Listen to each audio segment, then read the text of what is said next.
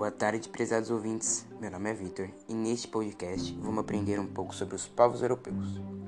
A formação do povo europeu é resultado de uma relação complexa entre povos de origens diferentes, que se dividem em cerca de 50 países: eslavos, germânicos, latinos, fino-úgricos e gregos. Povos eslavos.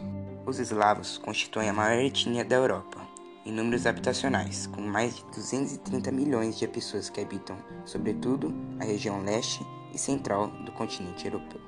Sua população é dividida em três: eslavos orientais, eslavos ocidentais e eslavos meridionais. Os eslavos apresentam grande influência cultural russa. Sua maioria pertenceram à União Soviética durante o período da Guerra Fria. Outra etnia europeia são os povos latinos. A Europa Latina é composta pelos países mediterrâneos ocidentais: Portugal, Itália, França e Espanha, além de Romênia e Moldova, sendo os quatro primeiros países considerados países romanos ocidentais e os dois últimos países romanos orientais. Esses países apresentam uma raiz linguística em comum, tendo o latim como língua materna. São países com raízes católicas, que resultam da influência do Império Romano, que se estende aos hábitos alimentares. Economicamente falando, os países europeus latinos são diferenciados em dois grupos: os países centrais, que apresentam uma força econômica maior, França e Itália, e os países que pertencem à Europa periférica, onde são identificados mais dois grupos: os países ibéricos, Espanha e Portugal, e países do leste, Romênia e Moldova, que têm uma economia menor e uma base industrial pouco desenvolvida. Chegamos agora aos povos germânicos. A Europa germânica é formada pelos povos germânicos de cultura viking.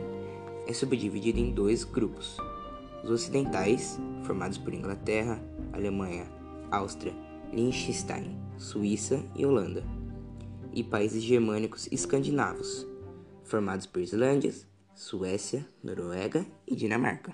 A Europa germânica pode ser chamada também de Europa Central ou Europa do Norte. É composta por países com grande influência econômica, tendo vários bancos de força internacional com sede nesses países. Já os escandinavos se destacam por seus níveis sociais, apresentando altos valores no IDH, Índice de Desenvolvimento Humano.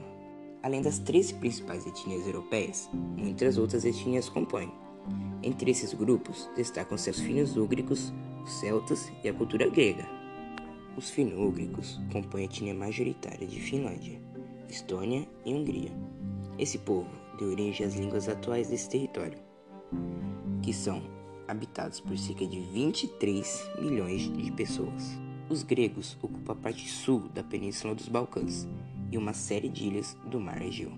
Sem muitas ramificações no continente europeu, limitando sua ocupação à Grécia e à ilha de Chipre apenas. Cerca de 22 milhões de pessoas é sua atual população. Já os celtas eram conhecidos por outras denominações, como povos galatas e gauleses. Os celtas constituíram um conjunto de povos sem grande organização política, o qual esteve presente em uma grande área da região central da Europa. Como sua organização era basicamente tribal, seu desenvolvimento e sua cultura eram bastante diversos. Essa descentralização tornou os celtas muito suscetíveis à dominação romana, sendo extinta grande parte da área onde se encontravam. Agora falaremos sobre a divisão dos países europeus e a fragmentação territorial. Apesar de o continente europeu se encontrar uma área territorial pequena, seu território é bastante fragmentado. Essa fragmentação apresenta uma série de consequências, tanto em termos políticos quanto em termos práticos, para esse país. A delimitação das fronteiras entre os países por muito tempo foi um grande motivador de conflitos e guerras locais. Alguns países reúnem-se em mais de um grupo étnico, como Espanha e Bélgica, que são considerados países multiculturais. Essa grande diversidade étnica e linguística da Europa possibilitou também uma troca cultural muito grande no continente europeu. Ainda nos dias atuais, o território europeu apresenta mudanças em seus limites territoriais.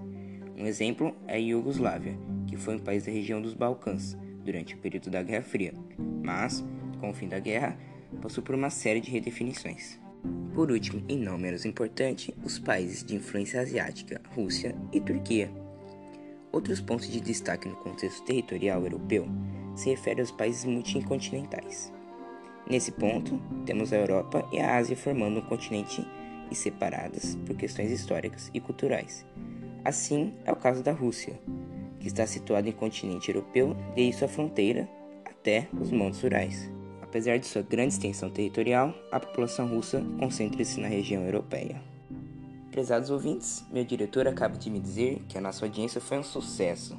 Obrigado pelo acesso, compartilhe com seus amigos e tenha uma ótima tarde. Até o próximo podcast.